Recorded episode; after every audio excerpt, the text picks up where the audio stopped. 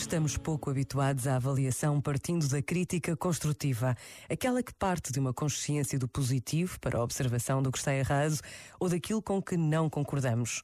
Precisamos de trabalhar a nossa capacidade de ver o bem.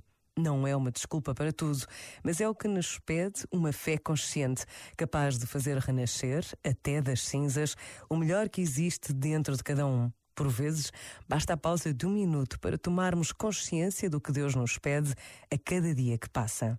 Pensa nisto e boa noite. Este momento está disponível em podcast no site e na app.